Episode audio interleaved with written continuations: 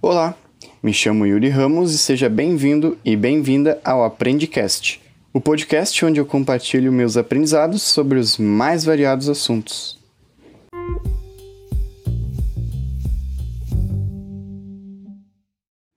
Fala galera, tudo certo com vocês? Uh, neste Aprendicast Talks eu vou bater um papo com o Lucas Goes, né? O Lucas ele é responsável por um dos perfis de Instagram que eu mais gosto de acompanhar. É um conteúdo que, além de muito informativo, é muito agradável visualmente. E ele fala lá sobre planejamento pessoal, né, organização, produtividade, o próprio processo, como ele faz essa explicação também já, já diz muito sobre criatividade, né? E é mais ou menos sobre isso que a gente vai conversar por aqui hoje. E aí, bora lá, Lucas? Bora, bora. Então tá. Cara, começa se apresentando aí pra galera o, que que tu faz hoje, quem que tu é. Tá, beleza. Eu vou. Meu nome, eu até, até deixei você, se me apresentar desse jeito mesmo, porque muita gente me chama de Goiás, mas na realidade o acento é no O, tá ligado? É Goiás. Ah! Mas é um nome meio difícil. Meu meio, Deus. É um nome meio difícil de falar, então nem, nem esquenta a cabeça. Eu sei Mas como é ruim dia... isso, cara, porque o meu é Yuri, né? E registraram um Yuri que é o contrário do usual. E aí, nossa, hum. é um carnaval quando vão escrever meu nome. Mas eu só fico puto quando me chamam de ou Luri, né? Que aí confundem o I com L. Ah. Ou Yure com E no fim. Bah, daí eu fico muito pistola. é raro, mas acontece.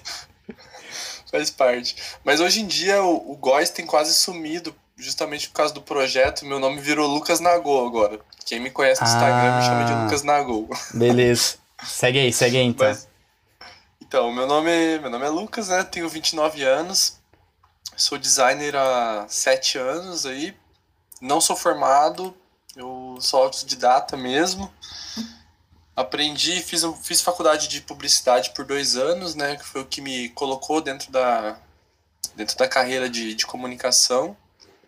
Hoje eu trabalho como designer de interações na, na King Host e eu tenho um projeto ali do, do método Nagol, né? Que a gente vai falar, acho que um pouquinho hoje. Uhum. E hoje, hoje eu sou nômade, eu morei sete anos em Porto Alegre, nasci em São Paulo, fui criado no Paraná, né? minha vida é uma loucura. Mas hoje estou neste momento em Cascavel. Olha aí.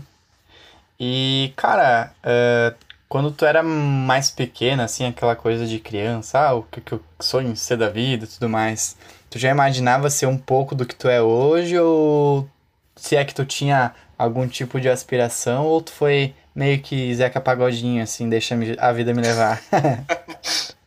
esse, é o meu, esse é o método método Zeca Pagodinho melhor, né? Cara, eu. O meu sonho sempre foi ser jogador de futebol. Eu fui como, como vários brasileiros aí da década de 90 eu que também. viu o Brasil ser campeão.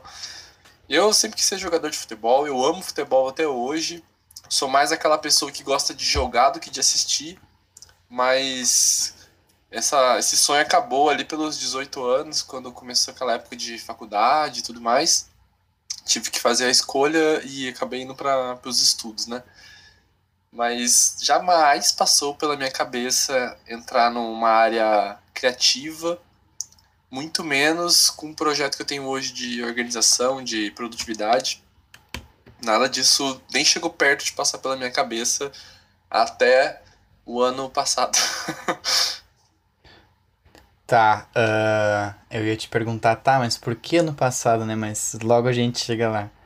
E com o que que tu já trabalhou então, cara? Tu, tu chegou a ter algum tipo de experiência no mercado publicitário, assim? Como é, qual foi a tua trajetória até chegar neste momento aí? Cara, eu, eu fui uma pessoa que já fiz um pouco de tudo, assim. Sem exagero mesmo, porque eu trabalho desde os 14 anos.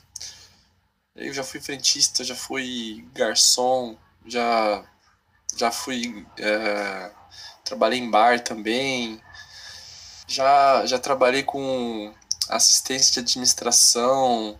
Cara, um monte de coisa aleatória, assim, eu já fiz. já fui pizzaiolo, já fui camelô, já fui mambeiro. Tá, calma aí, calma aí. Tu já vendeu, já vendeu tua arte na praia, é isso? Já, mais ou menos. Só não tava na praia, mas eu vendi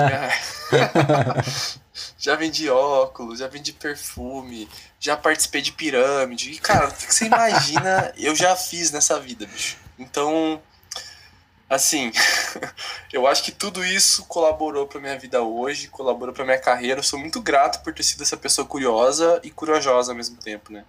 Que máximo. Sem isso, sem essas duas skills, tu acha que provavelmente não estaria nesse nesse patamar que tu tá hoje, essa com essa liberdade para poder tocar teu trabalho de onde tu quiser, fazendo um trabalho, dois trabalhos, né, digamos assim, né, em paralelos. Cara, eu acho que colaborou demais, assim. É, ter, ter trabalhado com tudo já me deu uma visão mais ampla de negócio, assim, né? Quando eu fui para Porto Alegre, estudei publicidade, eu trabalhei em empresas como a Band, o SBT, assim, que são empresas grandes, que meio que complementou as coisas que eu tinha aprendido antes, sabe? Uhum. Então, quando eu fui para comunicação, eu, eu pude trabalhar em empresas maiores, assim, né? Então, eu acho que eu acabei passando por todos os lados, da lado, do lado da faxina, de trabalhar de faxineiro, até trabalhar como gerente, sabe? Então, isso foi muito importante, esse, esse overview, assim, porque me dá uma visão mais ampla das coisas. E quando eu vou ajudar alguém, ou quando eu vou ensinar alguém, eu, eu acho que eu tenho mais facilidade justamente por, por, ter tido contato com todos os tipos de pessoas, assim, sabe? Sim, são mais pontinhos para te conectar depois, né?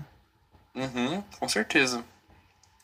E então, no caso, o repertório, né, provavelmente aqui é um dos, dos diferenciais que tu tem hoje para fazer, né, principalmente os teus conteúdos, né? Acho que, sobretudo, a maneira que tu tem de, de se expressar ali e de trazer de forma simplificada e, e bastante lúdica um assunto complexo que é o planejamento pessoal, né? Que tem muita gente ali que, que realmente não consegue ir pra frente e tal. E tu consegue ali com. com realmente desenha pra galera, né? Conseguir, conseguir botar aquilo em prática. Então acho essa capacidade muito foda, assim. Como é que tu desenvolveu essa, esse poder de, de síntese, digamos assim, né? Pô, obrigado aí antes de, antes de qualquer coisa, assim. O Murilo Gun fala uma coisa que eu concordo demais, assim, que a criatividade, ela é um músculo, que ela é trabalhada como se fosse uma academia quando você vai malhar o braço, né? Eu acho que a criatividade foi muito bem trabalhada durante a minha vida inteira, mesmo que eu não fosse uma pessoa que ficava desenhando, sabe? mas eu sempre trabalhava, sempre estudava com coisas que eu conseguia usar minha criatividade de alguma maneira. Tem uma, uma curiosidade que desde os sete anos eu, eu já gostava de ensinar. Então, quando eu tinha sete anos, eu, eu lembro que eu, eu fiz capoeira uma época, minha prima queria fazer também. Só que ela não podia, não tinha grana para fazer e tal. E eu lembro, cara, eu lembro até hoje, eu fazia duas vezes por semana, eu fazia aula de capoeira, ia para casa, ia no Word, eu tinha computador, tá ligado? Tipo, era, era uma pessoa que tinha essa, esse benefício ainda. Sim. Ia no, ia no Word, escrevia toda a aula que eu aprendi de, de capoeira, imprimia, ia lá na casa da minha prima e dava aula de capoeira pra ela. Tipo, tudo que eu aprendia, eu passava pra ela, sabe? Cara, que massa. E eu tinha sete anos, cara, eu não tinha a mínima noção disso. Era uma coisa muito intuitiva minha de querer ajudar, de querer ensinar, e eu, uhum. eu sempre senti prazer de eu, eu, nunca, eu nunca ensinei pensando que eu sou melhor que a pessoa, sabe? Eu sempre pensei assim, vou compartilhar isso que eu sei, porque é isso que eu sei, ela tá querendo saber, então eu passo isso para ela. Ao mesmo tempo que minha prima passava coisas para mim que eu não sabia e que ela já sabia. Sim. Eu acho que esse é o bonito da coisa do ensinar, sabe? E eu acho que desde, desde, desde criança que eu fiz isso, eu, eu comecei a desenvolver a, as metodologias de aprender mais fácil, porque assim, quando eu ia aprender, eu pensava sempre em como eu ia ensinar alguém. Eu sempre eu pensava que em algum momento eu ia precisar ensinar aquilo para alguém. Então, quando eu aprendia, eu aprendia já pensando em ensinar. E isso fazia com que eu aprendia de uma forma melhor, né? Porque quando a gente ensina, a nossa memória ela começa a assimilar melhor as ideias, né? Sim. Né? E eu acho que esse penso de como é que eu posso ensinar é a melhor forma de aprender. E acho que isso aí que, que ajudou tanto na hora de, de começar a ensinar de verdade. Porque eu fui começar a ensinar oficialmente o ano passado, né? Uhum. E só que eu fiquei eu passei a, a, vida ensinando, compartilhando tudo que eu sabia, porque eu já fui da igreja, dava aula de dança, tipo, o que eu aprendia na aula eu dava para as crianças. O que eu aprendia de violão eu ensinava para os outros. Então, o ensino já tá na minha vida há muito tempo, né? Então é uma coisa que acaba de tanto que você faz, você vai se desenvolvendo, né? Sim. E Tu acabou citando, né, que, que essa questão de aprender a melhor forma. A, a melhor forma de aprender, na verdade, é ensinando, né? Esse foi uma das principais coisas que me motivou a criar o podcast, né? Porque quando a gente compartilha, é, é justamente esse o processo. Tem meio que na minha memória visual uma piramidezinha lá com a. Ah, como é que tu. as maneiras de tu reter o conteúdo, né? Aí tá lendo, ah, ouvindo, ah, fazendo, sei lá, uma lição, mas quando tu para para explicar, para tentar ensinar para outra pessoa, é a maneira que mais fixa no teu, no teu cérebro, eu acho que é muito porque tu tem que ter um grande poder de, de sintetizar, né? E poder uhum. transformar aquilo que tu aprendeu em algo que a pessoa possa entender também, né? Então, é, é se eu não me engano, o Einstein tem uma frase lá que, tipo, ah, se tu não consegue explicar para uma criança alguma coisa é porque tu não sabe o suficiente sobre ela, sabe? E eu acredito muito nisso, assim. Se, se tu realmente tem propriedade sobre alguma coisa, tu vai saber qual a melhor forma de explorar para que outra pessoa possa entender, né? Uhum. Tem, um, tem uma pessoa que não é Einstein, mas que faz, falava uma frase parecida, que era o Michael Scott, né, do, do The Office. Ah. Ele, ele chegava uma situação, assim, que o, chegava o, o personagem do financeiro da empresa e explicar como é que estavam as finanças da empresa, dele, ele olhava pro cara assim com uma cara tipo, de entender nada e falava assim: "Me explique como se eu fosse uma criança de 5 anos". Aí o cara pegava tudo que ele explicou sobre a empresa e falava assim: "Então, é 3 vezes 2 é 6, mais 2 é 8". Daí ele olhava pro cara e falava assim, tá, agora explica pra uma criança de três. então, tipo, cara, é, eu acho que esse é um mantra pra nossa vida, assim. Se você conseguir ensinar, se uma, se uma criança conseguir ver o teu conteúdo e, e assimilar de alguma forma, é porque você está explicando bem. E o jornalismo faz isso muito bem. Quando você pega, de uma forma técnica, né? Se você pegar uma revista, aí tem a notícia da revista, você pode pode perceber, pode, pode notar. Se você olhar na revista, tá falando assim: Sandy Júnior comprar uma casa nova. Eles nunca vão falar essa frase solta. Eles vão falar assim: Sandy Júnior, vírgula. Filha do Chitãozinho e Choró. Não, não é filha do Chitãozinho e Choró, não. É, é um dos dois, né, que é o pai. é, é. Mas, tipo assim, Sandy que Júnior. estavam há X anos separados. Filha, filhos, filhos do Chitãozinho, vírgula, compraram uma casa nova. Porque eles partem do princípio que tem, existem pessoas, e realmente existem pessoas que não sabem quem é Sandy Júnior. Você tem que saber. Então eles têm que situar a pessoa. E é uma coisa que é meio óbvia. Às vezes você vai explicar alguma coisa de marketing, aí você pega e, e joga uma palavra lá, sei lá, joga SEO do nada, só que você não parte do princípio que o Brasil ainda, boa parte, não entende de internet, quiçá de SEO, entendeu? Quiçá de inglês, então, sempre né? Quando, quando você vai explicar alguma coisa, você tem que notar, ou você não usa palavras técnicas, ou você usa, só que partindo do princípio que você vai ter que ensinar essa base, porque tem pessoas que vai que podem chegar a esse assunto e aí você não tá mais democratizando tua informação, você tá basicamente fazendo o Clubhouse da vida, que só funciona para iPhone agora, né? Entendeu? Sim, com certeza. E eu vi um tweet muito engraçado sobre o Clubhouse que era justamente sobre isso. Ah, é isso mesmo? Você que, que reclamava de ganhar, de receber áudios longos no WhatsApp, agora tá gostando do Clubhouse? e, é, é. e é justamente isso, assim, sabe? Tipo, eu também vi hoje um post no LinkedIn sobre o Clubhouse ser o, a rede social menos democrática, né? Porque é só por áudio e só para quem tem uh, iPhone, né? Por enquanto, pelo menos. E, e é real. Eu, eu vi um comentário. Eu vi um comentário no LinkedIn muito bom, cara, que o cara, o cara pegou e falou assim: é, juntaram dois pesadelos em um lugar só, tipo rede social e áudio. Bah, verdade. E é meio por aí, cara, porque. Nossa senhora, cara. Nossa senhora. É verdade. E, cara, é, tu mencionou um pouco antes que tu não, não fez faculdade, né? Tu, tu acabou adquirindo essas habilidades de design mais por por, por vontade própria, né? Por, por tua iniciativa mesmo, autodidata, como tu falou. E como é que foi uhum. essa, essa parte, assim? Quando foi que tu percebeu? Tá, tipo, acho que isso é legal de fazer. Vou aprender e vou praticar. E aí tu, tu foi se desenvolvendo até ter esse, esse know-how que tu tem hoje. Uhum. Ó, eu vou só fazer uma correção. Porque eu falei que eu não fiz faculdade. Eu fiz faculdade, eu não me formei só, tá? Eu, eu cheguei a fazer engenharia de alimentos. Ah. E cheguei a fazer publicidade, mas eu não me formei em nenhuma delas. Entendi. Só que o design em si eu aprendi por fora, porque a faculdade que eu fiz de publicidade era muito focada em mercado, em marketing, né? Tanto que eu trabalhei por, por dois ou três anos só em marketing, né? Depois que eu fui indo pro, pro design aos poucos. Uhum. Mas eu, eu, eu, eu, eu notei assim, eu tava em 2000, 2015, eu tava em Porto Alegre fazia um ano. E eu precisava ganhar uma renda extra, porque eu ganhava 450 reais. Eu fazia bico e meu pai me ajudava um pouco no aluguel. E era assim, cara. Morava numa pensão, era bem apertado o negócio lá. Uhum. E eu pensei, eu preciso fazer uma renda extra, mas eu preciso fazer uma renda extra sem gastar o meu, o meu físico, porque eu tava gastando meu físico a semana inteira trabalhando de garçom. Então, no final de semana que eu ia ter livre, eu tinha que gastar o mental, sabe? Eu tinha que pegar de alguma forma fazer um trabalho que eu conseguiria unir dois, duas coisas que eu precisava. Eu precisava de estudar e precisava ganhar dinheiro. Então, como é que eu ganho dinheiro estudando, né? E eu vi que no design era uma coisa que eu gostava muito, tinha muito interesse em aprender. E eu fiz, fiz alguns amigos do design na faculdade.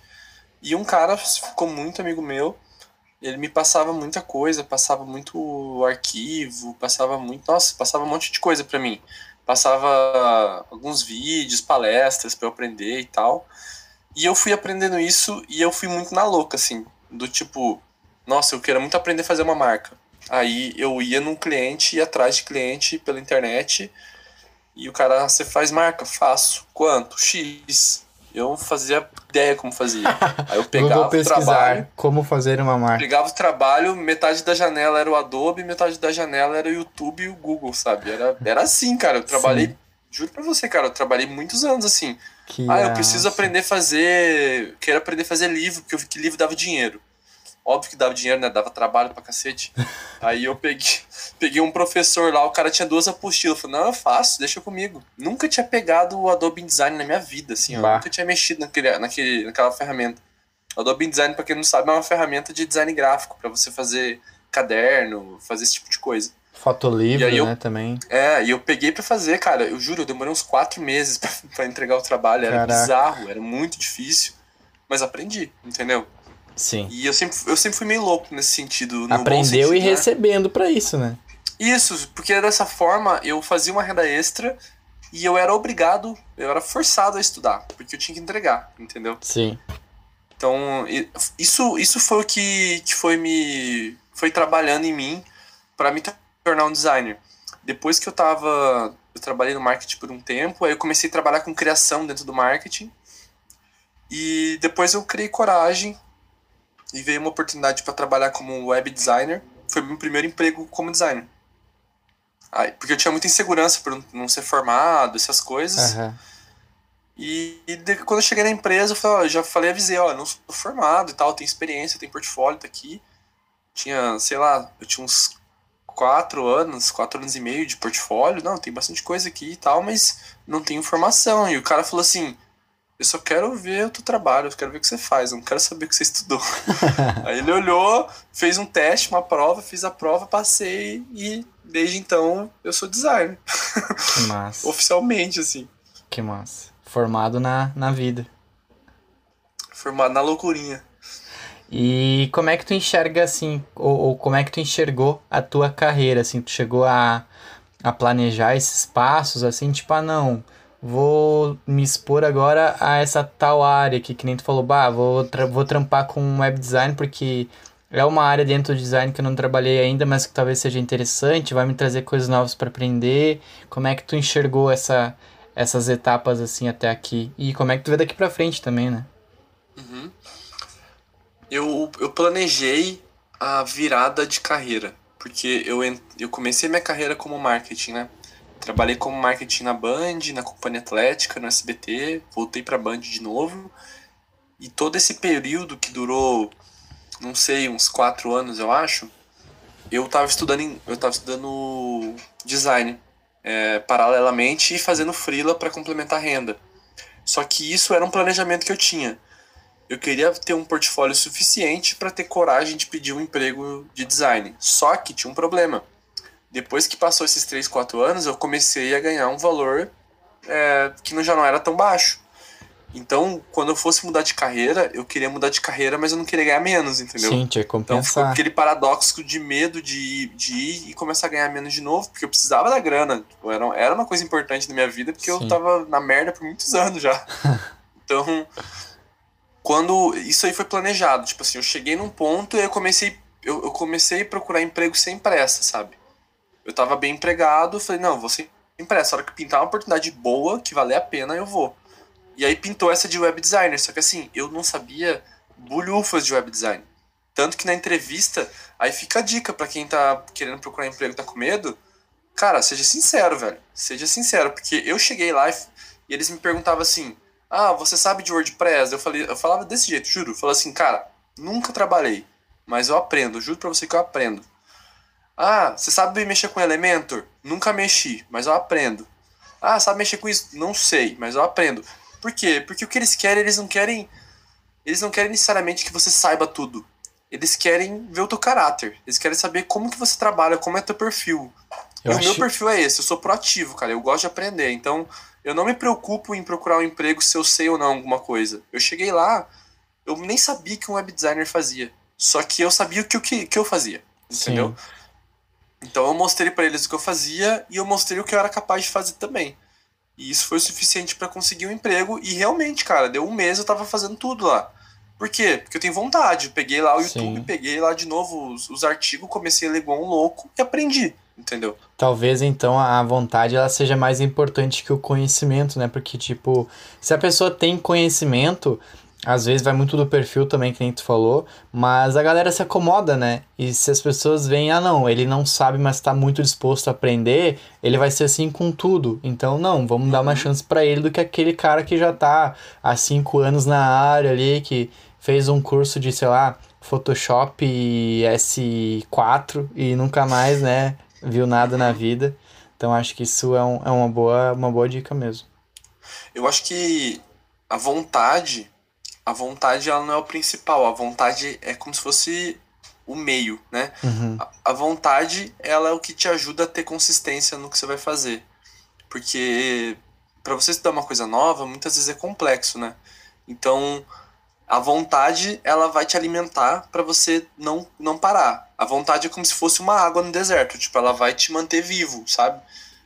Putz, o negócio é difícil de aprender, mas não, vamos lá, vamos lá, vou aprender, vou aprender, vou aprender. Pergunta para um, pergunta para outro, pede ajuda para as pessoas que sabem fazer. Uma hora vai, não é impossível, entendeu? Tô até notando aqui essa agora. A vontade é como uma água no deserto. Cara virou um poeta, né? Bebe uma cerveja e vira um poeta aqui. Quem sempre. e, cara, é, me conta como que surgiu essa, esse interesse, né? Essa ideia de produzir conteúdo, eu acho que talvez antes. E depois como que isso acabou te levando a produzir conteúdo sobre organização pessoal e produtividade? Excelente pergunta, cara. Isso dá uma história boa. como é que eu comecei a produzir conteúdo?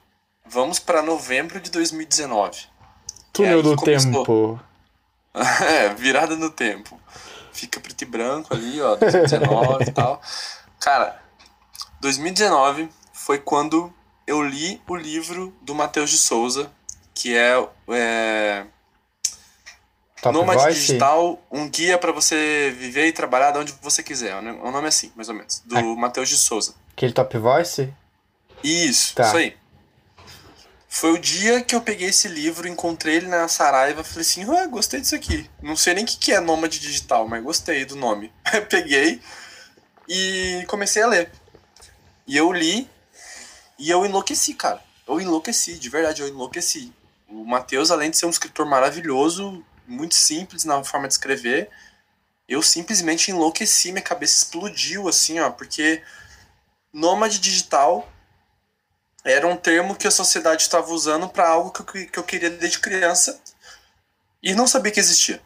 Eu não sabia que dava para você trabalhar da onde você quiser de forma remota.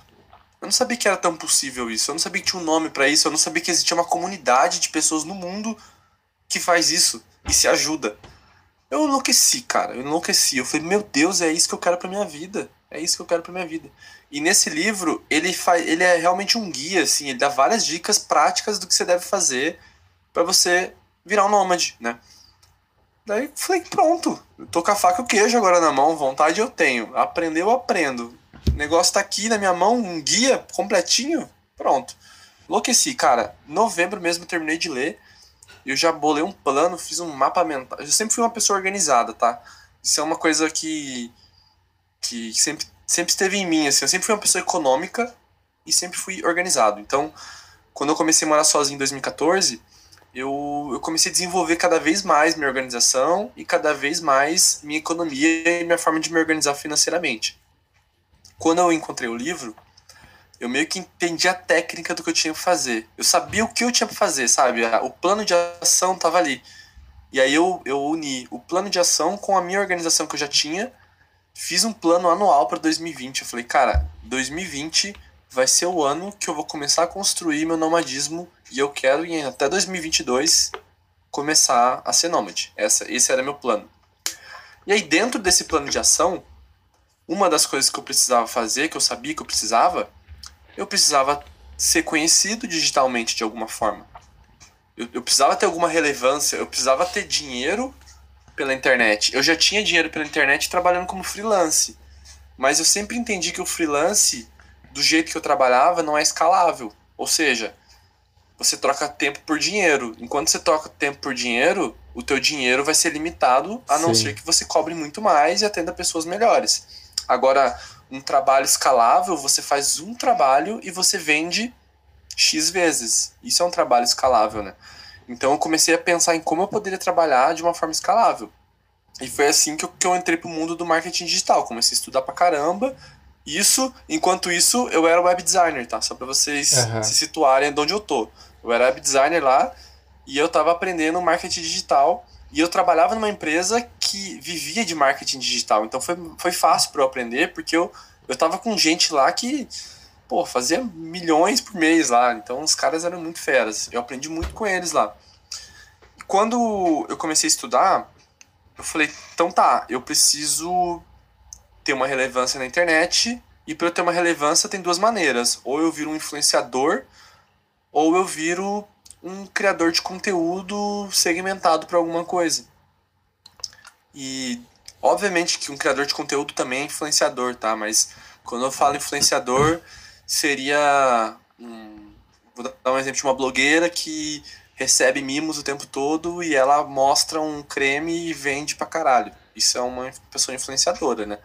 Agora, um criador de conteúdo, ele fala sobre determinado assunto, ele ensina sobre alguma coisa, e ele pode influenciar, obviamente, a vender um produto dele ou um produto dos outros, né? Sim. Todo criador de então, conteúdo é influenciador, mas nem todo influenciador é um criador de conteúdo. Perfeitamente. Isso aí. E não necessariamente um ganha mais que o outro ou um é melhor que o outro. São dois perfis diferentes só. Essa é a diferença, assim. E eu quis ir para a linha do criador de conteúdo, obviamente, porque, como eu falei no começo do podcast, eu amo ensinar, eu amo compartilhar o que eu sei. Então eu comecei é, a criar um projeto que eu não sabia qual era. Resumindo. E, inclusive no LinkedIn, se procurarem meu nome lá, Lucas Góes, eu tenho um artigo que é como fazer um projeto que você nem sabe qual é. Porque foi exatamente o que eu fiz. Sensacional. Esse, esse é o artigo, esse é o nome mais genial de artigo, porque não faz nenhum sentido esse nome. Como fazer um projeto que você nem sabe o que é. É isso. Eu fiz um artigo sobre isso e eu falei, eu fiz passo a passo do que, que eu fiz para criar o Nagol. Uhum. Exatamente. E nesse projeto eu, eu comecei a fazer umas pesquisas e tudo mais para chegar até o Nagol.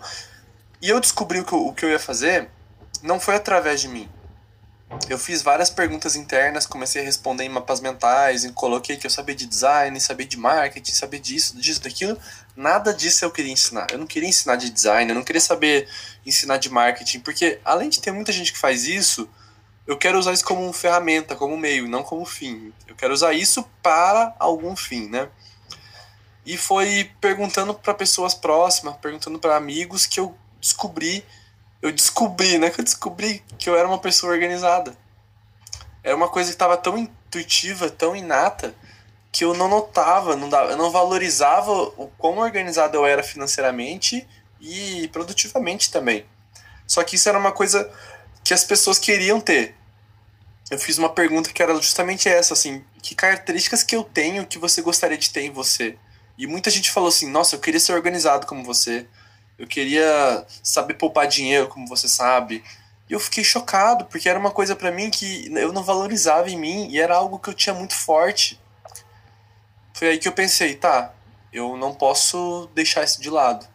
Comecei a unir isso, tipo, ensinar organização, produtividade. Não tinha certeza ainda se era isso que eu queria. E quando eu criei o método na Go, eu fiquei basicamente 10 meses. Eu fiquei 10 meses criando conteúdo de tudo que é coisa. De autoconhecimento, de até de gastronomia eu postei, assim, pra você ter ideia.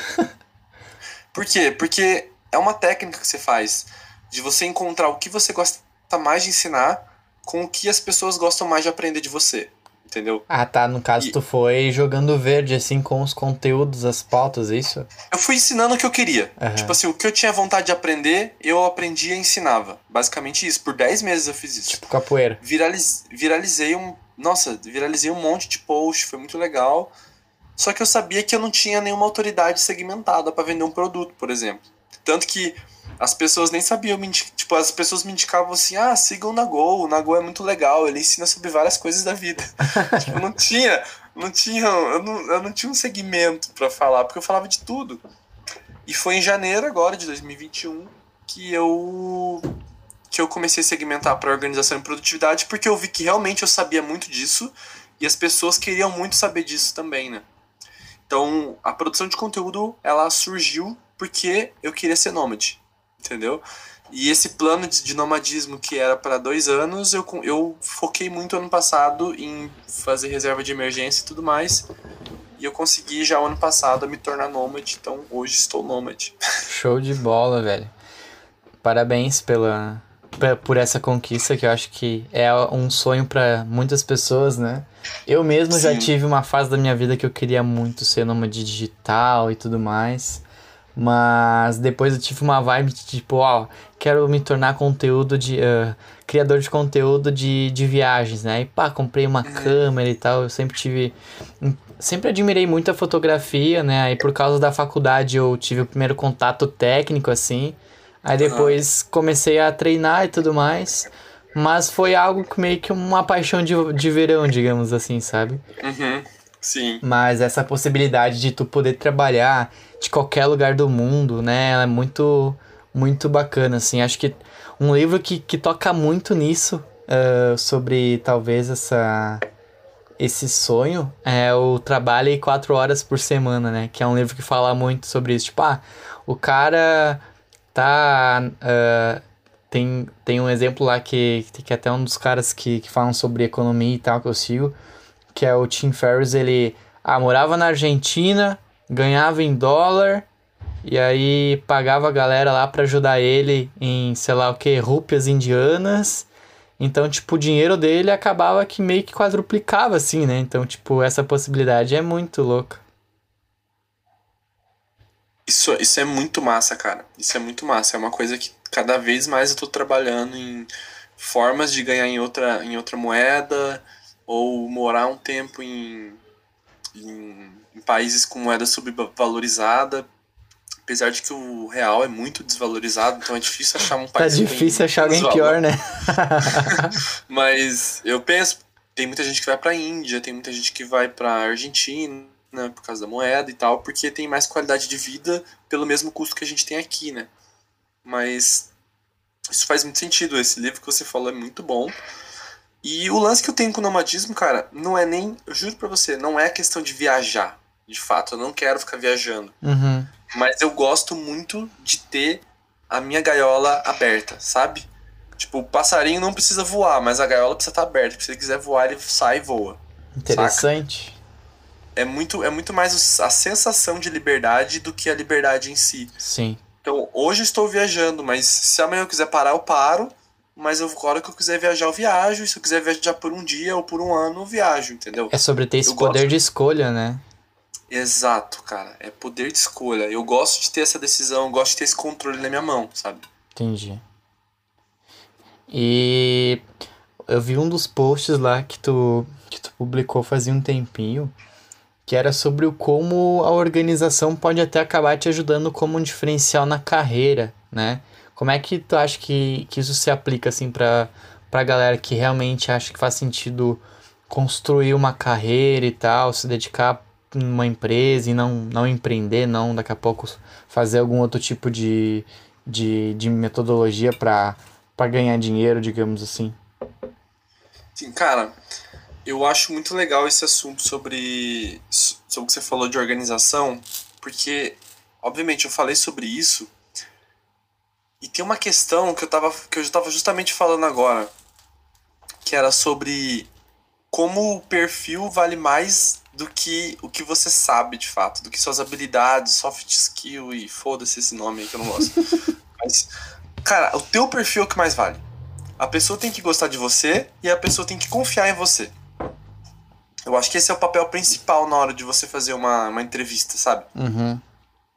Então, a organização, ela te traz muito, muito, muita habilidade que é bem vista no meio profissional. Por quê?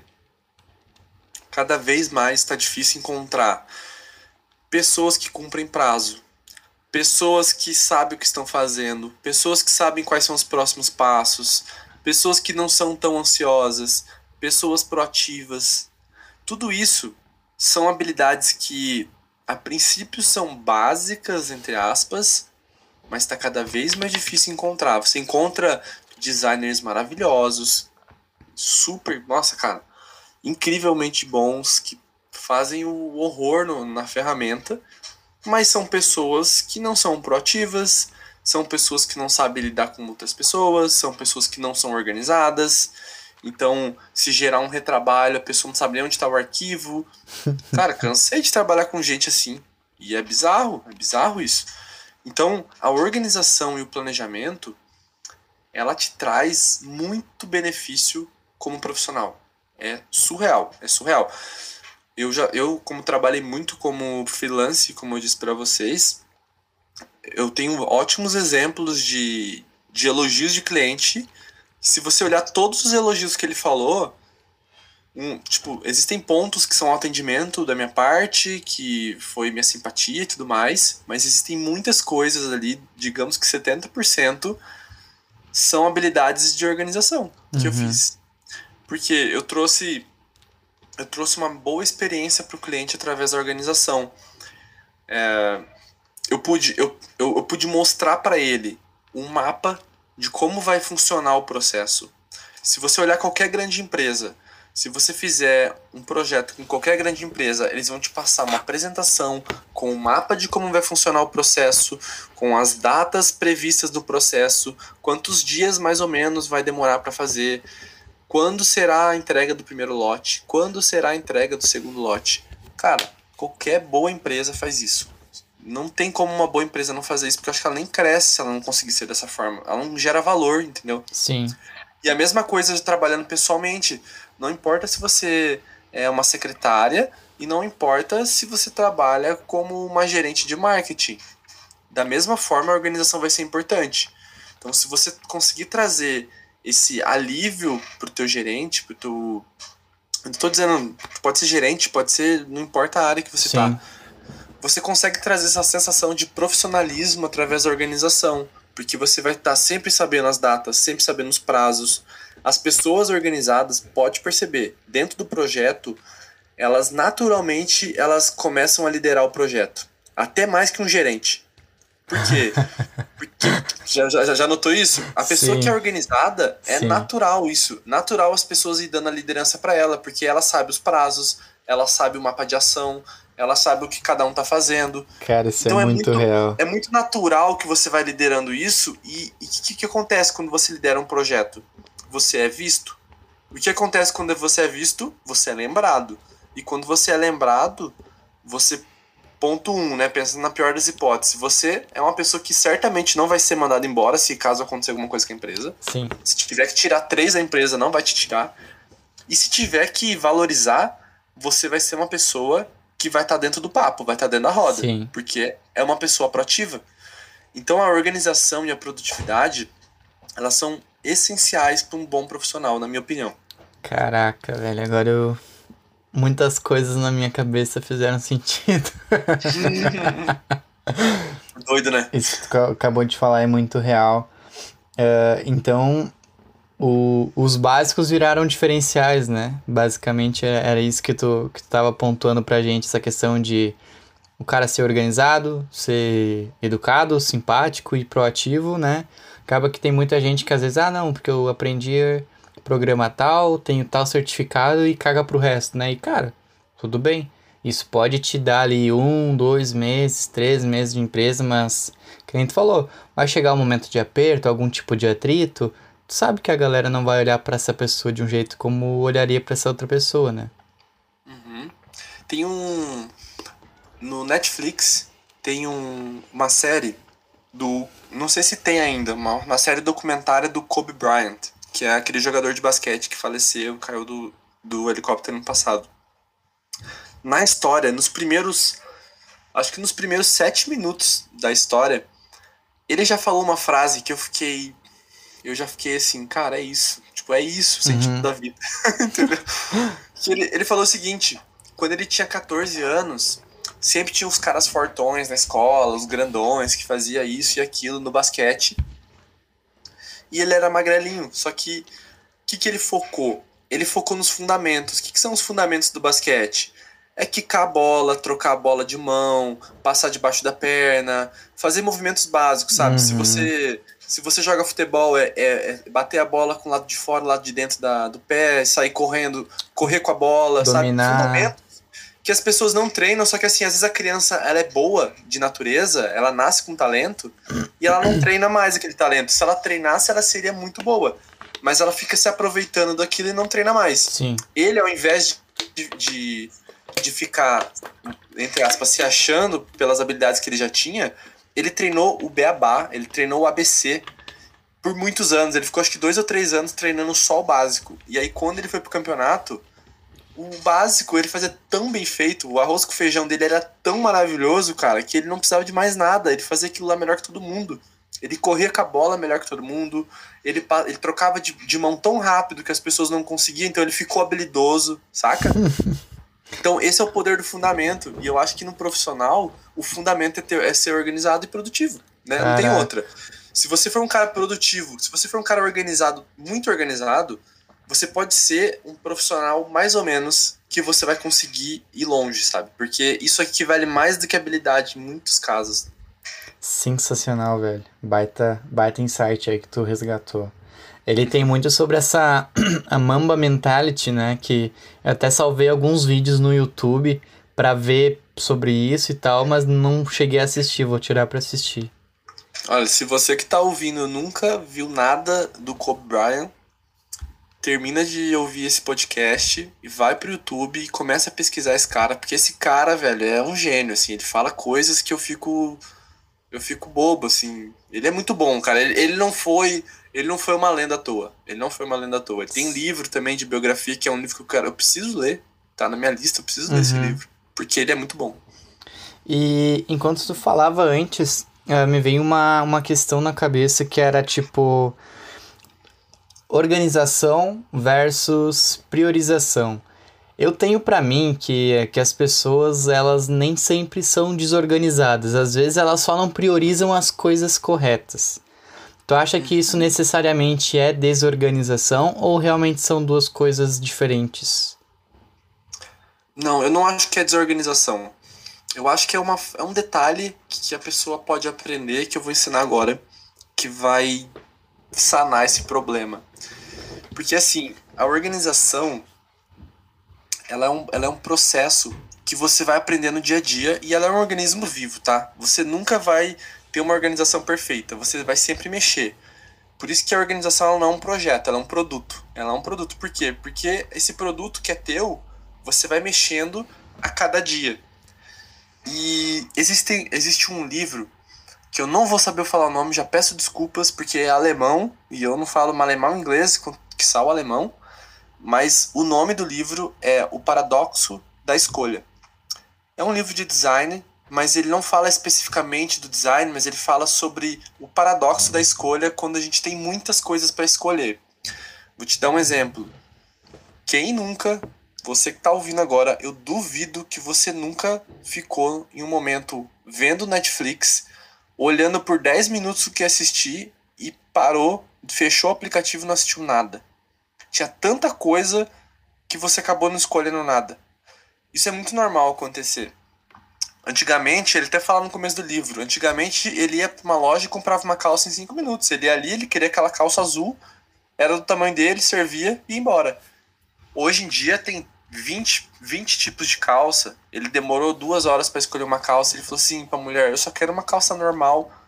e a mulher, mas o que, que é calça normal?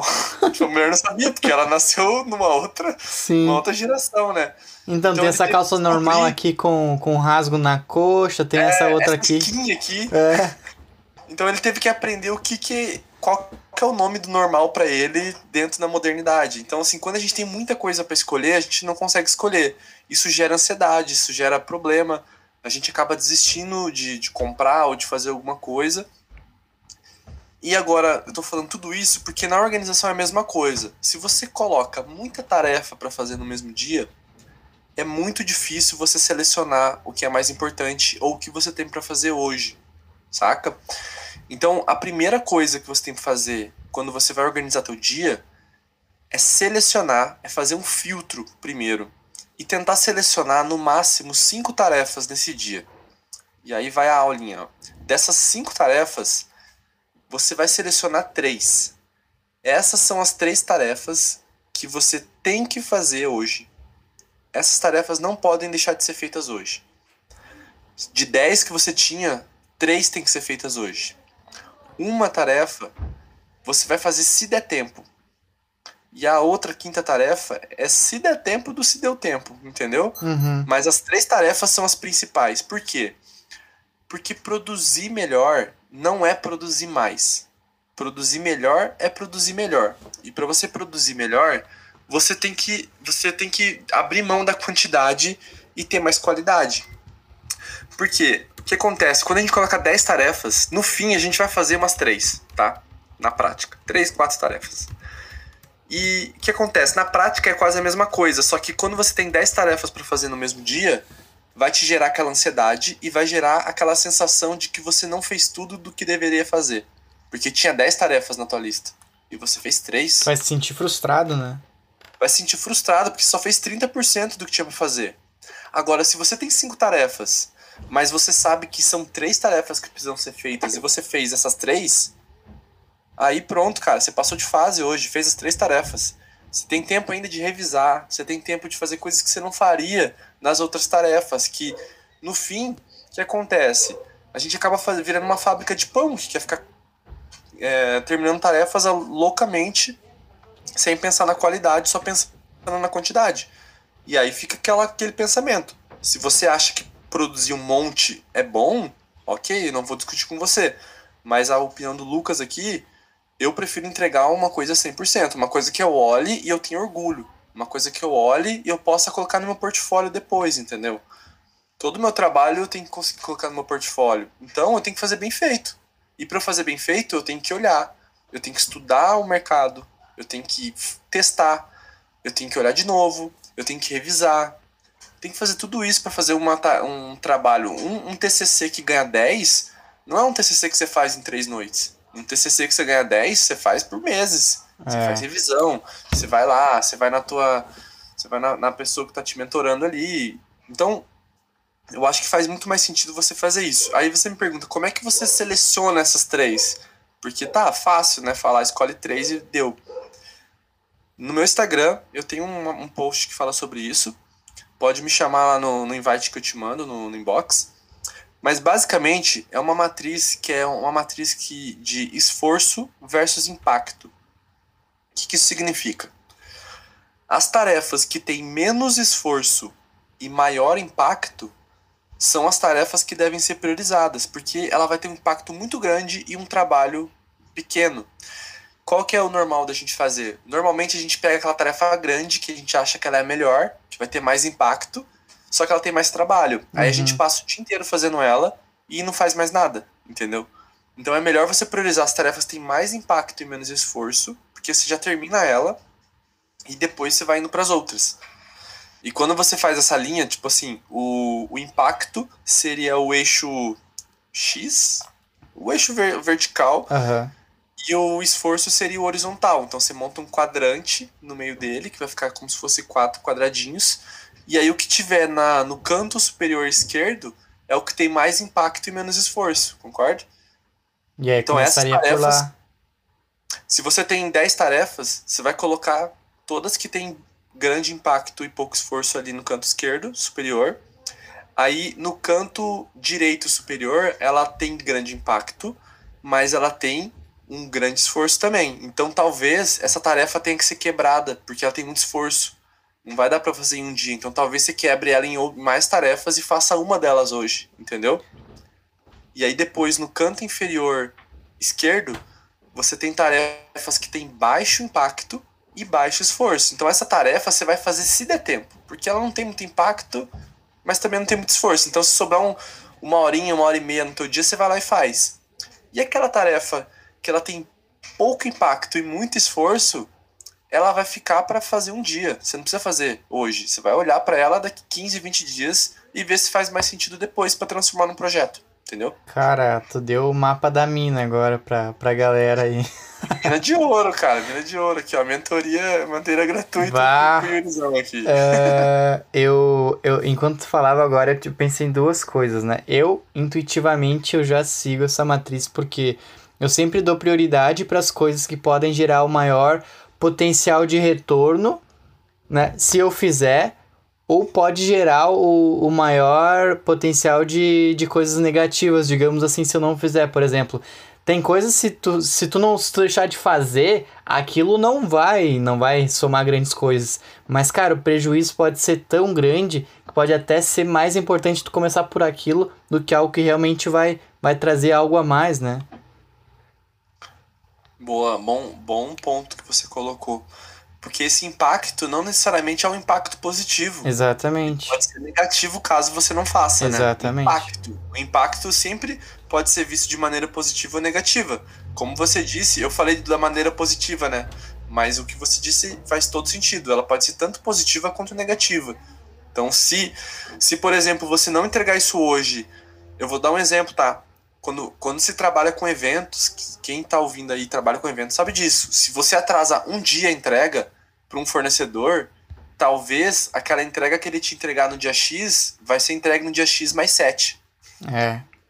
Você perde a fila e ele vai ter que entregar os outros depois. Exatamente. Então, cara, tem, tem áreas que é muito impactante você atrasar um dia. E outra coisa que, que tu falou ali sobre o que tá no quadrante da direita, né? Que é algo que que tem uh, um, um alto impacto, mas também exige um alto esforço, que talvez seja mais interessante se tu quebrasse elas. Pegando essa, essa manha aí de quebrar elas, automaticamente esses pedacinhos já não viriam para o lado esquerdo do quadrante, que é algo muito importante que exige nem tanto esforço? Exatamente. Se você pegar um projeto que, vou dar um exemplo, fazer um site. Fazer um site, ele pode gerar grande impacto na tua empresa, mas ele tem um, um grande esforço, porque ele tem muita coisa para fazer. Sim.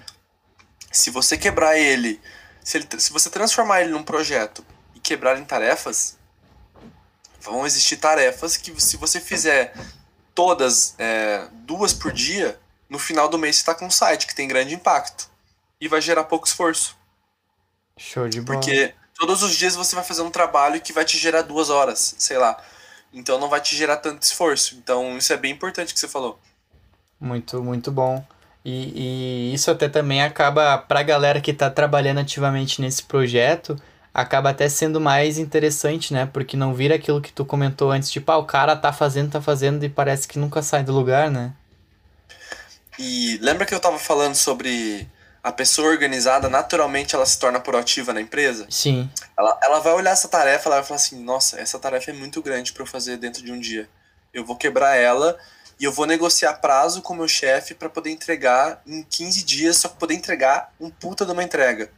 O fato de você ir lá pro teu chefe mostrar o porquê essa tarefa deve ser quebrada num projeto e por que ela deve ser estendida nesse prazo, ele vai olhar para você e falar assim: nossa, o Yuri é muito foda, cara. O Yuri tem uma visão de negócio muito boa, porque ele viu o impacto que esse projeto pode gerar, conseguiu quebrar, já, ou seja, ela não veio com um problema, ela veio com uma solução, ela já quebrou e já trouxe os prazos para mim.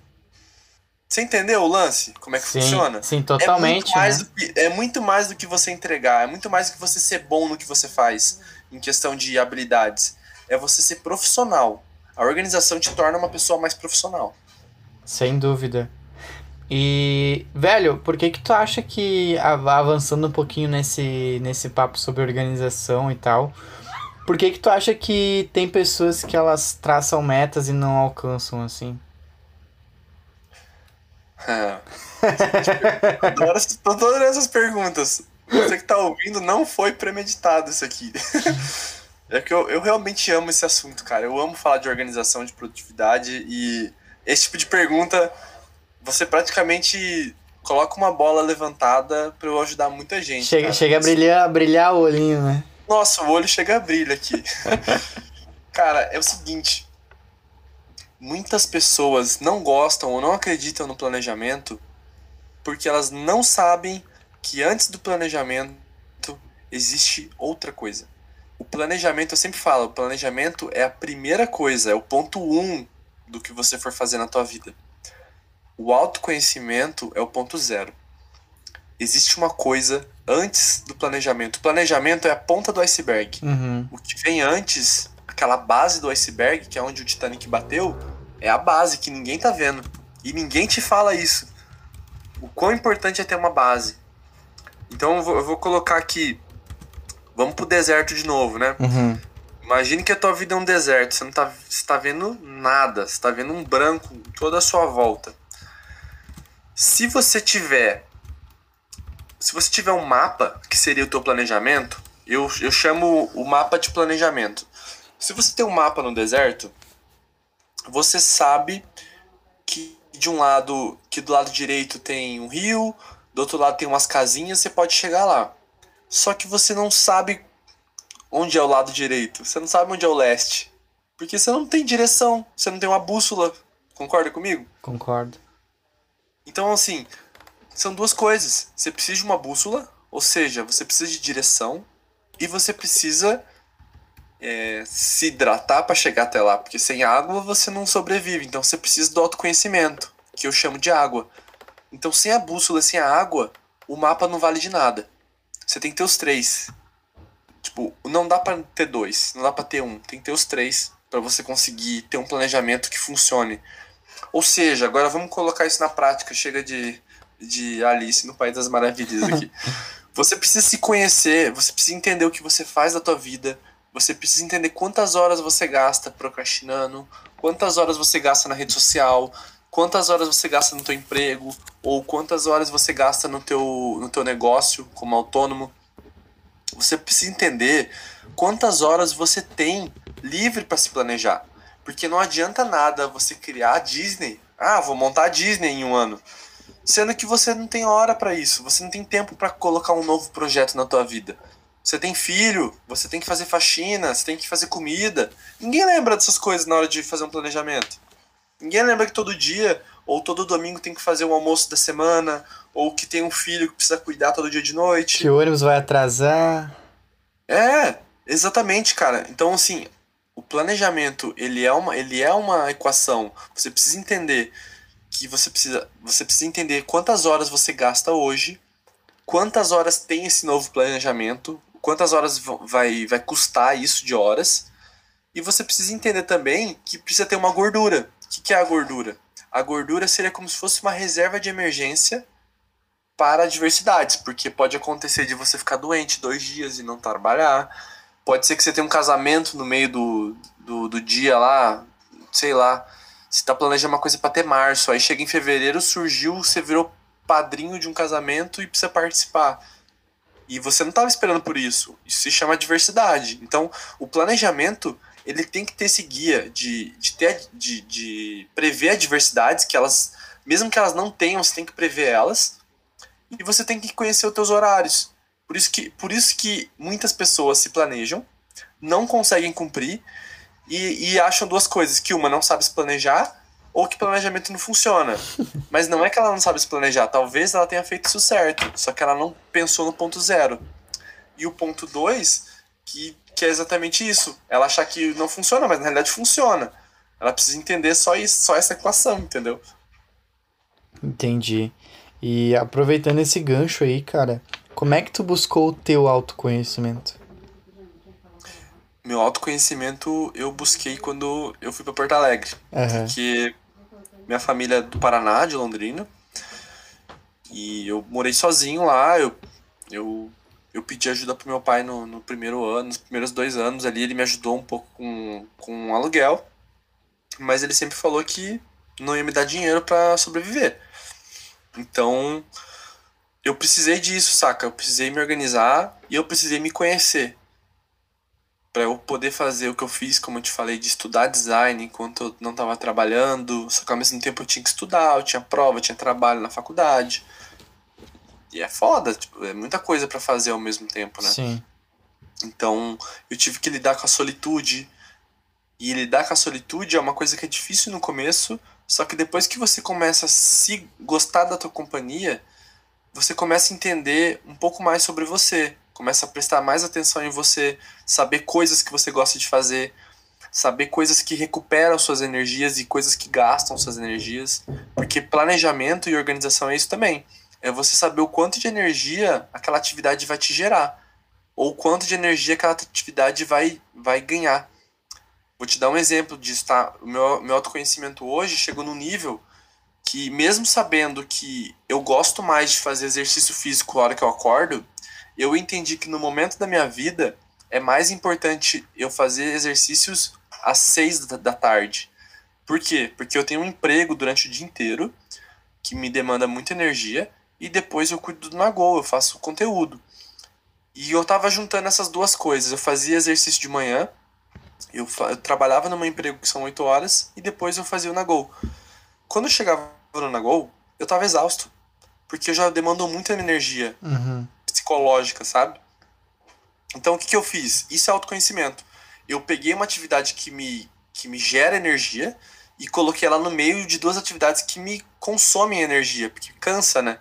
Então, quando eu termino o trabalho e eu faço um exercício, eu tenho aquela quebra de estímulos tecnológicos, eu trabalho o dia inteiro no computador, Sim. eu vou para uma academia, eu malho, ou eu corro, eu gasto um pouco da, da minha energia física mas a minha energia mental, ela volta, entendeu? Sim. Isso é autoconhecimento, é saber o que, que te gera energia, o que te gasta energia, para você poder ter esse equilíbrio. Hoje eu tô vivendo muito bem, porque eu consegui, eu consegui encontrar esse equilíbrio, entendeu? Uhum.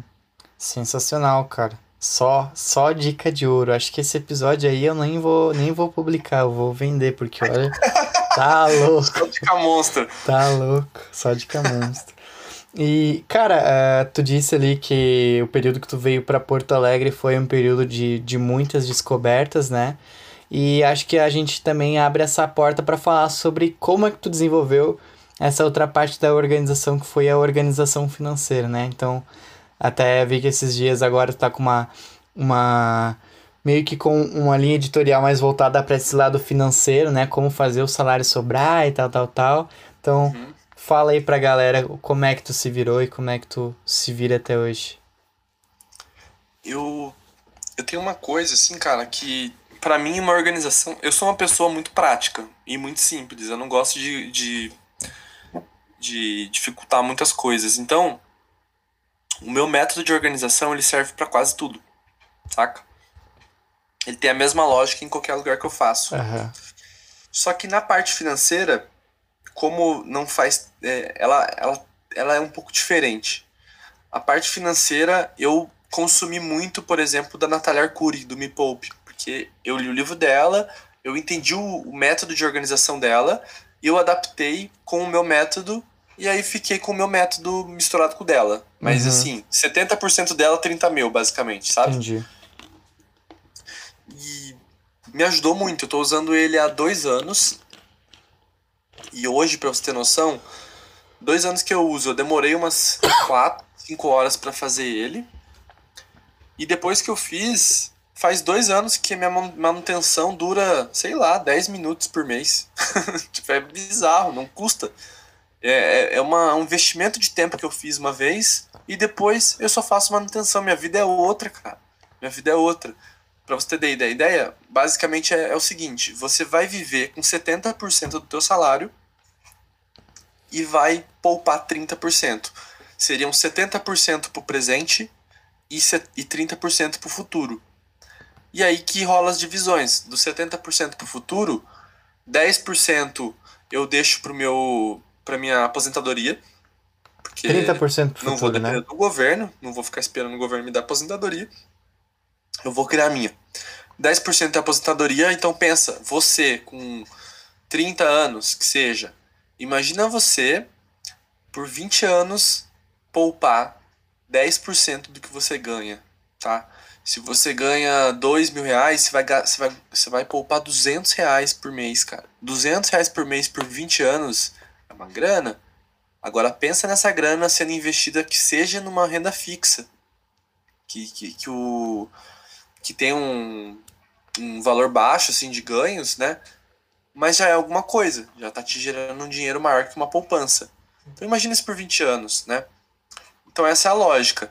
E aí qual é a lógica? Tipo, se eu tô ganhando 10% hoje e eu ganho 200 reais, como é que eu posso aumentar meus, meu, minha receita para que esses 10% valha mais que 200 reais? Pra eu Uhum. poder poupar mais dinheiro. né? Aumentar o bolo pra fatia ser maior. Exatamente, aumentar o bolo. Porque a porcentagem da fatia é a mesma, mas a quantidade muda. Então, desses 30%, 10% eu uso para aposentadoria, 10% eu uso para reserva de emergência. Só que a reserva de emergência é o seguinte: eu não. Eu não eu- ela tem um limite. Você tem que definir o limite dela.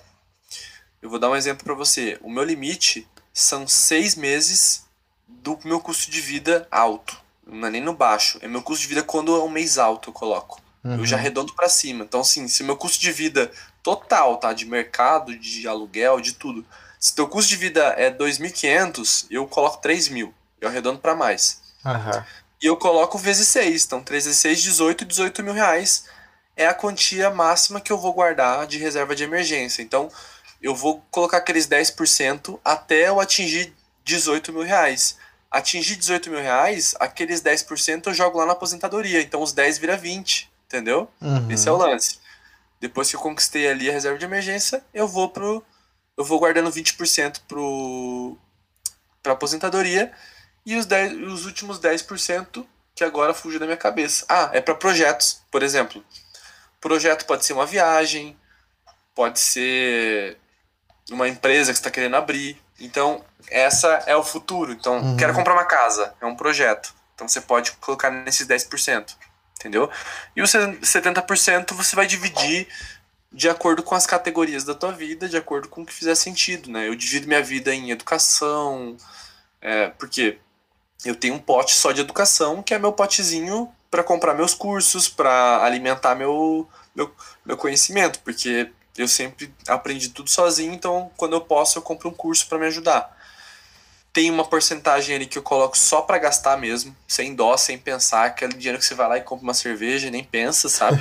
É o dinheiro para isso. Tem o dinheiro do meu custo para minha casa. Então, eu, eu funciono mais ou menos assim, há dois anos e funciona muito bem para mim. E cara, seria tão mais fácil se a gente tivesse como ter pastas, né? Dentro do banco, assim, né? Tipo, o Nubank tem um pouco disso, mas não é bem, né? Tipo, pô, imagina se tu pudesse transferir. Ah, não, essa aqui vai pra pastinha ali da reserva de emergência. Ah, essa aqui Aham. vai pro fundo de viagens. Meu Nossa. sonho, cara, meu sonho. Ah, vamos ver se. É por isso que abriu o mercado para empresas como o Guia Bolso, por exemplo, Uhum. que ela divide teu dinheiro em categorias e tal. Eu, o que, que eu faço? Eu, eu instalei um aplicativo que chama Money Manager.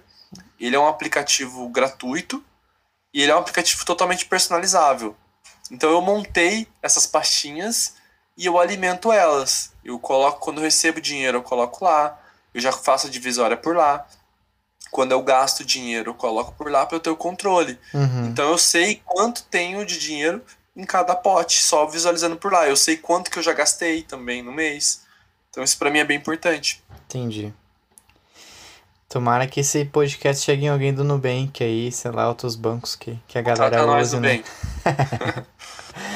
E, cara, é, uma coisa que eu percebi até que, que, que tinha lá no teu perfil pessoal é que tu tem uns pseudo-projetos paralelos, né? Além desse projeto paralelo do Nagok que tu já tem, né? Tem projeto lá de, de ilustração e tudo mais. Então, queria ver, ouvir de ti como é que funcionam esses projetos. Se é algo que tu, que tu ainda mexe hoje em dia, se é algo que foi uma fase ali da tua vida que tu não, não se dedicou mais. Mas como é que tu viu a importância disso? Porque pra galera que, que, que trabalha com criatividade, eu vejo muito essa necessidade de ter esse tipo de válvula de escape, assim, sabe? Com projetos que tu quer fazer algo que não tem ligação com o teu trabalho, algo que realmente é pra ti, né? Uhum. É o seguinte, o método Nagol, ele é um projeto, por exemplo, é o meu projeto paralelo, mas ele é um projeto que ele é algo que eu amo fazer, aliado a algo que possa virar um bom negócio a ponto de me suprir muito dinheiro, a ponto de eu ganhar mais do que eu ganho com o meu salário no meu emprego, tá? Eu tenho uma página que chama O Que Eu Vejo, que é aquela página de pareidolia. Pareidolia é quando você vê personagem nas coisas. Sabe ver careta no carro? Você olha o carro, parece uma Hum. pessoa. Eu, te- sigo um Twitter que é Objetos com Caras. Exato, é isso aí. E eu criei em 2016, eu acho. 2016 eu criei o que eu vejo. E o que eu vejo, ele, ele foi um processo onde eu tava quase entrando em depressão. Eu tava querendo ir embora de Porto Alegre, me sentindo muito sozinho. E eu tava sentindo que ir embora de Porto Alegre seria desistir do meu sonho e voltar pra minha casa. Então eu tava num paradoxo ali muito difícil, cara. Eu tava lutando contra mim. E foi muito engraçado, porque eu olhei pro teto assim. E sabe quando a, a, a luz tem aquela. tem aquele fio comprido, depois vem a lâmpada? Sim. Então, esse fio, ele tava puxando a base lá no teto. Então tava um buraco no teto aparecendo. E todo dia eu olhava para aquele buraco eu falava, meu Deus, cara, parece muito uma tartaruga ninja esse buraco. todo, todo dia. Todo dia eu deitava e olhava aquilo ali falei, mano, parece uma tartaruga ninja, cara. Todo dia é doido isso, maluco. É bizarro, velho. Aí nesse dia eu, que, eu, que eu dei um burnout, eu fiquei três dias sem poder trabalhar, sem levantar da cama, sem comer, ma- mais ou menos bebendo água ainda. E aí eu olhei pra aquela tartaruga ninja lá e eu falei, mano, eu vou pegar isso que eu vou desenhar no papel. Aí eu peguei, deitado mesmo, desenhei e ficou muito engraçado, assim, cara. Eu falei, eu vou, eu vou pegar meu computador e vou vetorizar isso. Aí eu vetorizei, eu, eu vou criar uma página e vou postar isso. Só isso que eu fiz, cara Foda-se. e postei. E aí eu comecei, durante muitos dias, eu comecei a olhar as coisas que eu sempre via carinhas e comecei a criar uma história em cima delas, através de um desenho. Eu comecei a ilustrar. Então, o que eu vejo, ele foi uma válvula de escape para eu conseguir sair um pouco da minha vida e curtir um pouco as coisas que eu gostava de fazer. E foi super importante para eu aprender que eu tinha um talento, que eu tinha sim criatividade, eu pude trabalhar muito minha criatividade lá, e para provar para mim mesmo o quanto eu era bom no que eu fazia e o quanto de potencial que eu tinha ainda para mostrar para o mundo, né? O projeto do que eu vejo ele tá paralisado hoje. Ele é um projeto assim, Cara, se eu tiver aqui sentado no sofá e eu tiver fim de desenhar, eu pego ali o negócio que eu vi, desenho e posto, sabe? Não tem zero, cara, zero, zero, zero é, importância, assim, de, de ter que postar algum dia e tal, responsabilidade. Não tem muita responsabilidade com ele, não. É mais um negócio meu ali de postar. Eu não mostro pra ninguém mais. Ele era famosinho no Facebook uma época, depois foi pro Instagram e nem mexi mais direito. Mas ele foi importante, cara, porque talvez se não fosse ele, eu não teria criado o Nagol ilustrado igual eu criei. Uhum. Porque eu, eu nunca achei que eu desenhava bem, sabe? Eu sempre achei que, que eu conseguia desenhar, mas não que eu desenhava bem. Hoje eu vejo o desenho não de uma forma bonita ou feia. Hoje, para mim, o desenho ele funciona como um meio de comunicação. É um meio de comunicação que funciona. Se eu conseguir desenhar alguma coisa que, que eu consiga diminuir o máximo possível de palavras, é provado cientificamente que o desenho ele melhora a assimilação do teu cérebro. Uhum. É por isso que eu uso o Nagol ilustrado. Se você olhar o Nagol, todos os posts, eu coloco no mínimo 60% do post é ilustrado. Porque eu, eu tiro o máximo possível de elementos para poder ilustrar e mostrar para a pessoa de uma forma de desenho. Para que ela possa assimilar e aprender de uma forma melhor. É, e acho que isso tá, tem ligação com aquilo que a gente falou antes, né? Sobre tu desenhar, né? Ah, não, não tô explicando, não tô, não tô entendendo. Tá, então vou desenhar. E realmente hum. tem sentido nessa frase, né? É, exato. E o, a, alia isso, né? Alia esse lance de desenhar para poder explicar melhor. Com aquela outra questão que a gente conversou no começo sobre explicar para uma criança, explicar para uma pessoa que não sabe de nada. Se você conseguir unir os dois, você tem um modelo perfeito de comunicação que vai, vai conseguir facilitar para todo mundo entender e ao mesmo tempo vai ajudar na assimilação e vai te tornar uma pessoa mais, mais simples para poder explicar as coisas de uma forma positiva, tá? Uma, uma, eu digo simples porque mais democrática, diria. Qualquer um que conseguir ler aquilo ali vai conseguir entender, independente do assunto. Sem dúvida. Uh, cara, Agora aqui para finalizar, a gente tem um, um bloquinho um pouquinho mais existencial de perguntas. Tá preparado? Bora. Então tá. É, quais que tu considera como os teus maiores aprendizados da vida até aqui? Os maiores aprendizados da minha vida? É, os que tu, que tu achar que, fez, que faz sentido citar aqui pra galera.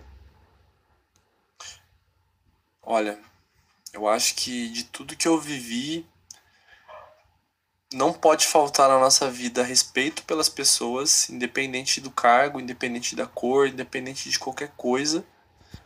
O respeito é muito importante e é muito importante que você acredite no teu potencial no sentido de tentar. Não quero ser, não quero soar coaching quando eu falo no, no sentido pejorativo de dizer que você acredita em teus sonhos, você vai conseguir, mas no sentido de acredita que você possa tentar só tenta, entendeu? Porque todas as coisas que eu aprendi, eu tentei. E eu fui ver que eu sabia e fui ver que não era tão complexo, ou que era complexo, mas eu soube fazer. Então, assim, acredite, acredite o suficiente em você para você tentar. E aí, se você não gostar, você não, não continua. Eu acho que essas coisas são importantes de, de entender, sabe? Sim. É, tem. Eu não, não sei se, se eu já cheguei a ver essa frase em algum lugar ou se foi algo que eu pensei. Mas acho que eu tirei de algum livro que eu li que é tipo. Tu não pode se arrepender de não ter conseguido, mas tu pode, não, tu pode se arrepender de não ter tentado, né, cara? Uhum. É, bem isso. Uh, e sobre as dificuldades assim que tu acabou enfrentando, o que que tu acha assim que, que mais te, te marcou? Olha, minha maior dificuldade foi ficar longe da família, assim. Eu sou uma pessoa muito apegada com família, gosto muito da minha família. E ficar muito longe deles e sem esse controle de poder voltar e tal, foi muito difícil. Eu fiquei seis anos indo para minha casa uma vez por ano, né? E aí a vez que eu ia, eu ficava três dias. Então dá para contar nos dedos quantas vezes eu fui para minha casa nos seis anos. Uhum. Eu acho que essa foi uma das maiores dificuldades, assim. Aí junta isso com a dificuldade financeira que eu passei, porque eu fiquei muito tempo ganhando 450 reais por mês para trabalhar na empresa que eu sabia que ia me dar um futuro. Mas isso custou, cara, me custou uma vida muito complicada lá. e hoje tu, tu acha que tu chegou nesse futuro? Com certeza. Eu acho que eu, eu, já, eu já tô, na minha opinião, não em questão de cargo, nada disso, cara. Eu acho que em questão uhum. de autoestima, e orgulho, eu tô muito além da, da minha, das minhas expectativas. Eu tenho muito orgulho de tudo que eu fiz. Aonde eu tô, que não é o topo de nada, mas aonde eu tô hoje, eu tenho muito orgulho porque eu tenho certeza que tudo que eu fiz foi, foi mérito meu, né? Eu fui atrás, eu mudei de cidade, eu passei o perrengue, eu conheci pessoas, eu fiz as escolhas certas, eu fiz as escolhas erradas para chegar até aqui onde eu tô hoje. Então, orgulho para mim define tudo. Que bacana, velho. Eu, eu ia perguntar se tu se arrepende de algo, mas algo nessa fala que tu, que tu acabou Tadinha. de dizer me diz, me diz que não. Tadinha, cara, não arrependo de nada. Eu faria tudo de novo. Tudo de novo, da mesma forma. E do que, que tu acha que o mundo tá precisando? Eu acho que o mundo precisa um pouco mais de, de amor no sentido de compreensão, sabe? De, no sentido de. Não sei se empatia seria a melhor palavra, mas. Mas eu acho que compreensão das pessoas, assim, entre elas, de, no sentido de se ajudar mais. Tem tantas áreas legais que, que, que não são unidas, sabe? O design hoje, na área de UX, ela é uma área unida. Mas se você olhar o design de produto já, é uma área mais, mais complicada, assim uma área que não se ajudam muito e tal. Eu acho que falta um pouco mais de união entre as pessoas, porque não tem. É que nem eu tava falando, não tem melhor ou pior que vai se dar melhor ou pior. As pessoas têm que se ajudar porque tem espaço para todo mundo, sabe? Então, eu, eu sempre vivi assim, cara, com esse valor de compartilhar tudo que eu sei. Eu a área de criatividade, ela tem muito ego, sabe? Então, eu acho que eu fui na contramão dessa área de ego, da criatividade, e por isso eu, eu conquistei coisas legais, e mais do que coisas, eu, eu conquistei pessoas, né? Eu gosto muito do lance da conexão. Então, conexão é uma coisa que, que precisa ser mais forte entre as pessoas, e eu acho que a compaixão e essa compreensão pode ajudar nisso. Sem dúvida nenhuma, né? A, a própria empatia diz muito sobre isso, né? Tipo, não é sobre tu fazer pro outro o que tu gostaria que fizessem para ti, é tu fazer pro outro o que ele gostaria que fizessem para ele, né? Uhum, exatamente. E como é que tu gostaria de ser lembrado? Eu gostaria de ser lembrado como uma pessoa feliz, cara. Eu, eu sou feliz e eu quero ser lembrado como uma pessoa feliz. Independente do momento, eu gosto de rir, eu gosto de conhecer pessoas. Por isso eu, eu convido todo mundo que estiver ouvindo, assim, pode me chamar no Instagram, me chama no LinkedIn, trocar ideia, porque eu gosto de conhecer gente. Eu sou uma pessoa feliz quando eu tô fazendo isso, quando eu tô conhecendo gente. Então, se, se eu tivesse se eu tivesse um túmulo aqui hoje, é aqui jaz uma pessoa feliz, assim, basicamente. Show de bola. Uh, meu, e quem que tu considera como as tuas referências, assim, seja de vida, seja de carreira também? Quem, quem que te inspira? Nossa. eu, eu, eu acabo me, me espelhando muito em esportistas, assim. Sério? Eu acho que pela, pela questão de, de querer ser é, um jogador na infância inteira, assim, uhum. eu olho muito eu olho muito para pro profissional, assim, sabe? Sim. Eu gosto muito, eu gosto muito, cara. Se tem uma coisa que eu gosto de fazer é ver documentário de atleta olímpico. Porque, cara, tem cada coisa foda, velho. Cada perrengue que os caras passam.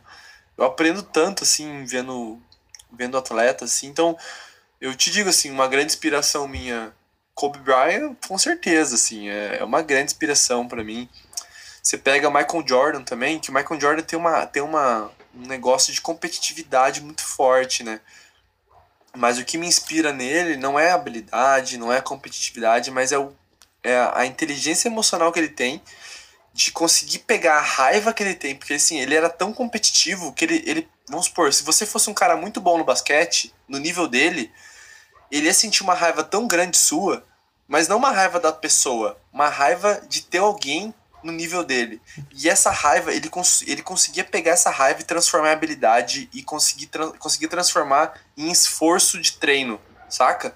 Eu achava isso louco, velho. Ele, ele, ele era um cara que tinha muita ira dentro dele, mas ele conseguia canalizar essa ira pro, pro bem, né? Caraca. fazer Então, assim, os jogos mais importantes, os jogos que tinham os caras melhores na quadra, ele dava show. Ele tinha esse negócio, cara. Eu achava muito legal. É uma coisa que eu tento reassistir ele falando as coisas pra falar, meu, como é que eu consigo fazer isso melhor como ele faz, cara? Então, esses dois jogadores de basquete, inclusive eu nem jogo basquete, mas são dois atletas que eu fico. Meu Deus, cara, esses caras são muito doidos, velho. São muito doidos, assim. Eu acho que são, são grandes inspirações. Acho que se eu fosse falar de inspiração. Inspiração plena, assim, profissional, eu, eu sempre vou falar jogador de de, de algum esporte ou algum atleta, assim, porque eu gosto muito, cara, gosto muito de ver. Aquela série documental que saiu meio, meio recente aí, The Last Dance, do Michael Jordan, fala sobre isso? Porque eu fala, botei fala, na minha lista, fala, mas não tirei pra ela, assistir, ela, é cara. Ela é genial. Ela não fala, mas você vê. Você vê ele sentindo raiva de um cara que tá jogando melhor que ele, e aí ele, meu, ele, a fúria dele não é igual a fúria de outros jogadores, tipo assim, o cara fica com fúria e começa a bater, sabe? Uhum. Ou começa a jogar sujo. Não, ele começa joga, a jogar. Joga a bola bem. em mim que eu, que eu resolvo. No... Ele canaliza a raiva dele em habilidade. Eu achava, nossa, ele é muito genial nesse Caraca, sentido, cara. Véio. Mas ele era tipo assim. Ele era um cara de extrema competitividade que não sabia perder. É, jogando pô, sabe? Ele não sabia perder em nada. Então, assim, se ele perdesse três partidas para você, ele só ia parar quando ele virasse.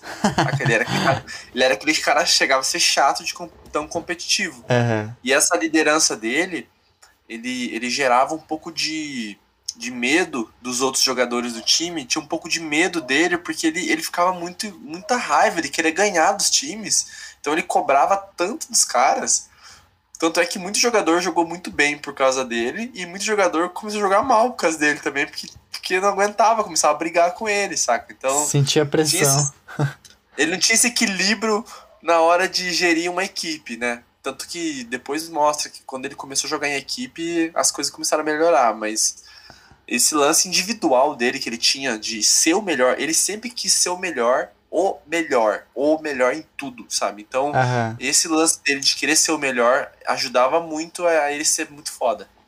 Cara, que massa, eu vou consideravelmente agora ele subiu algumas posições Pô, é na minha é fila. É assistir, Os dois são massa, do Kobe Bryant e do, do Jordan também é massa. E, cara, aproveitando então essa vibe, mas fugindo um pouco desses dois documentários aí que a gente falou, o que que tu indica pra galera aí que tá nos ouvindo de livros, séries e filmes que tu acha que, que vale a pena tirar um tempinho para investir? Cara, eu vou, eu vou pegar aqui quem escreve, porque eu sempre esqueço o nome de quem escreve. É uma coisa que eu não guardo, é isso. Tem um livro que chama Mude Seus Horários, Mude Sua Vida. É um livro ah, não vou conseguir falar esse nome. Depois você coloca aí na descrição, cara. não, mas vou é até pesquisar aqui mas pra tentar se falar. Se você escrever Mude Seus Horários, Mude Sua Vida no Google, já vai achar o livro. Tá, calma. É um livro muito legal que ele te, ele te faz algumas perguntas que, que geram o autoconhecimento na organização. É para você, esse livro ele serve para você aprender quais são os seus melhores horários para fazer determinadas coisas. Tipo, qual o teu melhor horário para fazer atividade física? Qual o teu melhor horário para trabalhar, sabe? É muito massa esse livro porque você consegue dar uma lida assim, dar uma analisada e conseguir entender que às vezes alguma atividade você não tá conseguindo fazer porque você tá fazendo no horário errado, saca? Isso, isso é autoconhecimento para produtividade, isso é bem bom. E outro livro que não tem como eu não falar dele, cara. Eu, eu sou, como diz no Twitter, eu sou cadelinha do, desse cara, velho. Eu sou cadelinha do James Clear. então, então, assim, o livro Hábitos Atômicos é o melhor livro que eu li em 2020. De longe, disparado. Que sabe, meu, talvez o melhor que eu li já, cara. Sério? Sério mesmo. É um livro surreal que ele ensina sobre como você cria hábitos na tua vida. E ele mostra na prática, velho. Isso que eu gosto. Eu gosto de quem explica na prática o bagulho. E ele explica na prática como você pode trabalhar no conceito de 1% ao dia, saca? Uhum. De você, ao invés de você criar um hábito de correr todo dia 30 minutos, ele consegue quebrar isso em fases, esses hábitos. Então, qual é a fase 1 de um hábito para quem quer correr uma hora por dia? Então, você consegue quebrar isso, você aprende a quebrar os seus hábitos. Cara, ter controle da sua vida. Tipo, quero criar o hábito de ler e de estudar, sabe? Sim. A, meu, através desse livro eu consegui criar o hábito de ler o ano passado, de ler todo dia, de estudar inglês todo dia. Eu consegui mudar o nível do meu inglês por causa disso. Uhum. Eu tava estudando, e eu não tava estudando muito não, cara, eu tava estudando 15 minutos por dia. 15 minutos por dia durante sete meses é aquele negócio, né, cara? Se você estuda 5 minutos por dia por 6 meses, não é melhor que você estudar 0 minutos por dia por 6 meses? Sim, que, que é sem melhor, dúvida. né? A gente fica naquele perfeccionismo de, não, tem que estudar uma hora, senão não faz efeito. Cara, já é provado por muitos professores de inglês, por exemplo, que é melhor você estudar 5 minutos por dia do que estudar uma hora por semana. Sim. Porque o lance é você estar tá imerso na língua todos os dias. Obviamente que existe, existe o conhecimento o passivo, por exemplo, que é quando você está fazendo alguma coisa enquanto você ouve outra. Tipo, ouvir um podcast enquanto você trabalha, para você estar tá disseminando as palavras, não necessariamente entendendo, mas ouvindo as Aham. palavras pra ela tá entrando na tua cabeça, né? Mas o estudo, de fato, cara, é melhor você estudar um minuto do que estudar zero. Não tem, não tem Sim. conversa. É, só pra eu passar essa vergonha aqui, vou tentar ler o, o nome do autor ali. Surras Kristegar. Eu falei que é difícil, né? É o do Mude Seus Horários, né? Isso aí. Cara, eu peguei- abri os dois aqui, vou botar na minha lista. Tem um livro que faz anos que tá na minha na minha lista, mas eu nem comprei ainda, que é aquele O Poder do Hábito, do Charles Duhigg, se não me engano. Muito bom. Que eu não li Tem- ainda tem também. questão- eu tenho uma questão com ele. Tipo assim, ele é muito bom, só que eu acho ele muito técnico. Então ele é um livro meio denso pra ler. Aham. Se você é uma pessoa que não gosta de ler livros densos ou muito científico demais, assim, ele talvez seja cansativo. E eu até diria, talvez alguns possam discordar, mas pra mim, se você lê 40 ou 50% do do do hábitos atômicos, não, hábito- desculpa. O poder do hábito. Se você lê entre 40 e 50% desse livro, você já entendeu toda a essência dele, porque Aham. ele usa tanto exemplo, tanto exemplo, tanto exemplo científico, e cada estudo tem folhas, que você cansa, sabe? E é a mesma história toda hora, tipo, o, o sistema do hábito é o mesmo. E o Hábitos Atômicos, ele, ele pega um pouco da essência desse cara, só que ele explica de uma maneira muito simples, muito fácil.